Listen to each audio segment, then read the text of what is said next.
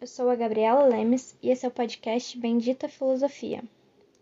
Hoje iremos tratar de uma questão bastante atual: as críticas feministas e de cunho racial a Hannah Arendt, por conta da sua distinção entre o social e o político. Alguns dos nomes de maiores destaque na análise e oposição sobre essas questões na teoria de Arendt são Sheila Ben-Habib, Hannah Pitkin e Catherine Gaines. Bom, não será possível tratar de todas as críticas que essas autoras fazem a Hannah. Então, me deterei no parâmetro geral que ronda a maior insatisfação com seus escritos. Começarei falando sobre a questão das mulheres, mas que depois irá se juntar com a questão dos negros, porque as duas considerações encontram insatisfação no mesmo eixo teórico, a distinta e rígida distinção entre o social e o político.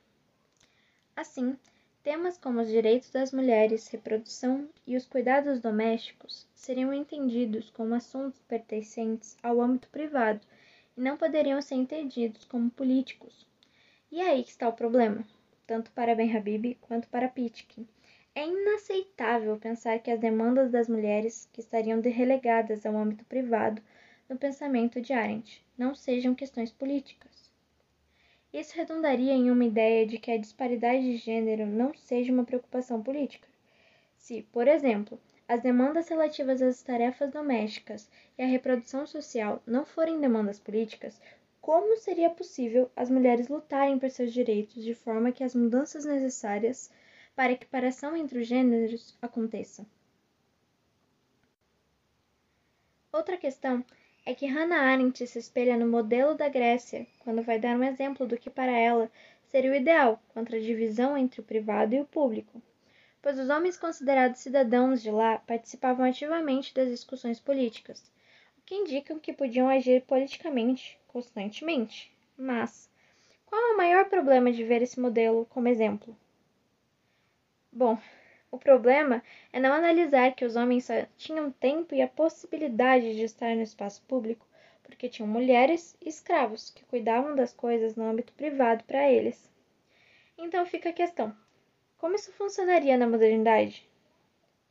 Esses são alguns dos pontos centrais na crítica a Hannah pelo movimento feminista, mas as quais nunca encontrarão uma devolutiva da própria Arendt. Então, agora fica a nós a análise e interpretação do que a teórica judia escreveu.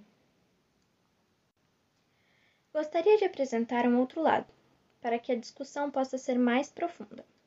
Arendt diz que é impossível definir quais assuntos serão temas políticos e quais não serão, de uma forma universal.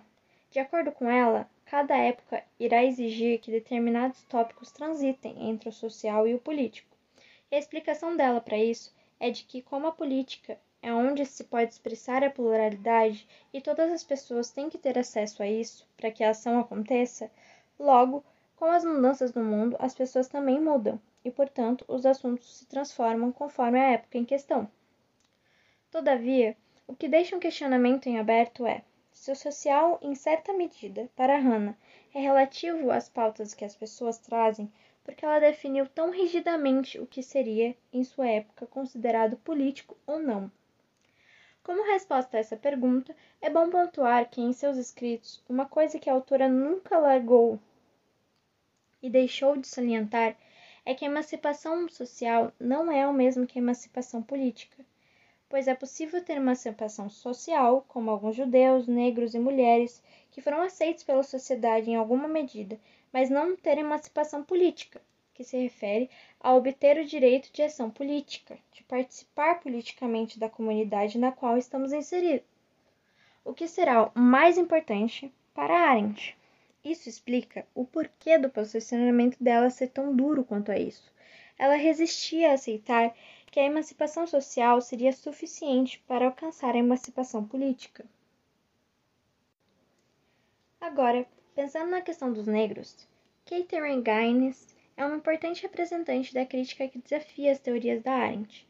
Para que seja possível entender de fato o que Catherine vai contra, é necessário retomar para um acontecimento dos Estados Unidos, em 1954, quando a Suprema Corte do país decidiu que a segregação nas escolas entre brancos e negros feriam a Constituição. E um evento marcou a mídia e a sociedade da época. Uma foto de uma criança negra indo para a escola e diversas crianças brancas agredindo-a de várias formas. Foi publicada nas manchetes de jornal. Então, Arendt decide escrever um texto sobre a questão, na qual ela se opôs firmemente à decisão dos pais de mandar essa criança negra para uma escola de maioria brancos, porque ela estaria usando a criança em prol da questão social deles. Portanto, afirmando que a questão racial era um problema social e não político, além de dizer que era um direito dos brancos não quererem conviver nas escolas com os negros, ou seja, ela olhou de forma completamente insensível à questão negra e se equivocou ao interpretar o peso da segregação, não só socialmente, mas politicamente também.